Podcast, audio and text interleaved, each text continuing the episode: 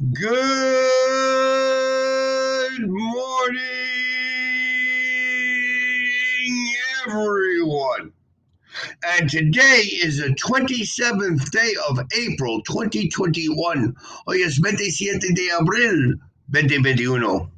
And today is Truly English Podcast by Matthew, Season 2, Episode 82 temporada 2, episodio 82. And today is Tuesday. Tomorrow is Wednesday. And the day after tomorrow is Thursday. Today is Tuesday. Yesterday was Monday. And the day before yesterday was Sunday. The day before yesterday, I was watching movies and resting. Yesterday, I was working. Today, I am working.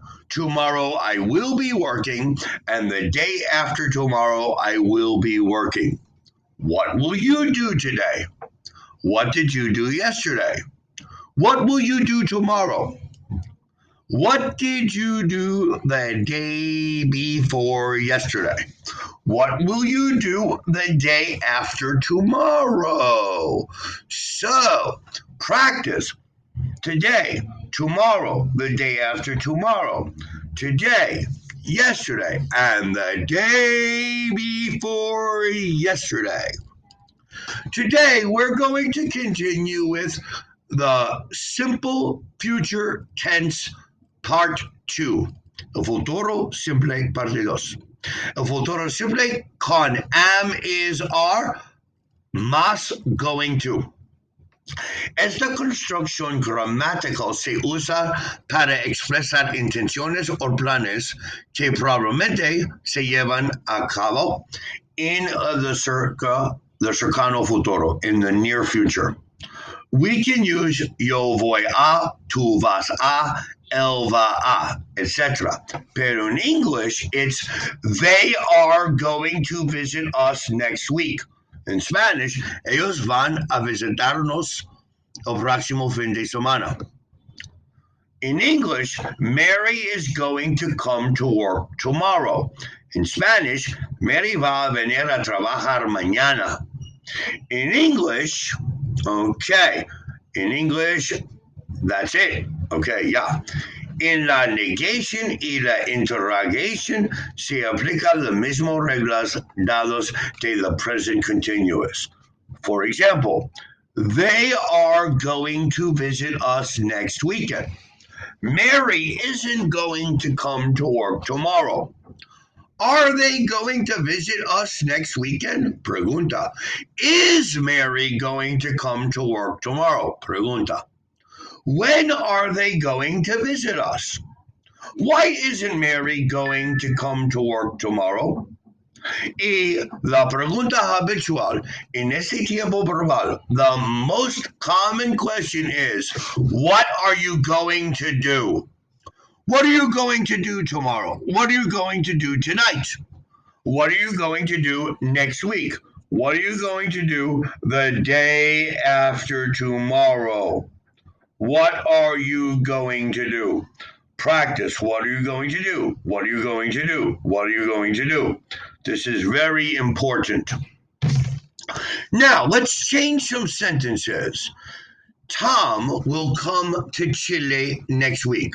How about Tom is going to go to Chile next week? They will travel to Mexico in March. They are going to travel to Mexico in March. Eso mismo. Mr. Jackson will play tennis tomorrow. Mr. Jackson will be, no, Mr. Jackson is going to play tennis tomorrow. Jane will buy a bilingual dictionary. Jane is going to buy a bilingual dictionary. The instructor will use a video the instructor is going to use a video. Paul will go to Germany and France. Paul is going to go to Germany and France. The Johnsons will spend their vacation in Acapulco. The Johnsons are going to spend their vacations in Acapulco. Acapulco is beautiful. everybody should visit that city. I will send Mary a postcard from Los Angeles. I am going to send Mary a postcard from Los Angeles. So that's how we are going to use will and going to because they are basically the same. Now, we can say Bill is going to travel by plane. How is Bill going to travel? By plane. Bob and Jim are going to swim. What are Bob and Jim going to do? Swim. We're going to buy fruit and drinks. What are you going to buy? I'm going to get back from work at 6:30.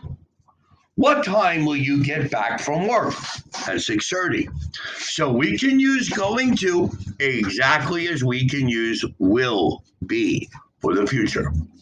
I want to thank everybody for listening to Truly English Podcast by Matthew. Please, please send us requests. Send us your request for other episodes. Tell us what you want. You can send us your request to www.trulyenglish.com.mx or in Facebook or in Twitter or here in Anchor Podcast. Thank you, everybody, for listening. Remember to listen to our next podcast uh, tomorrow on Wednesday. And everybody, have a wonderful Tuesday. Thank you and goodbye.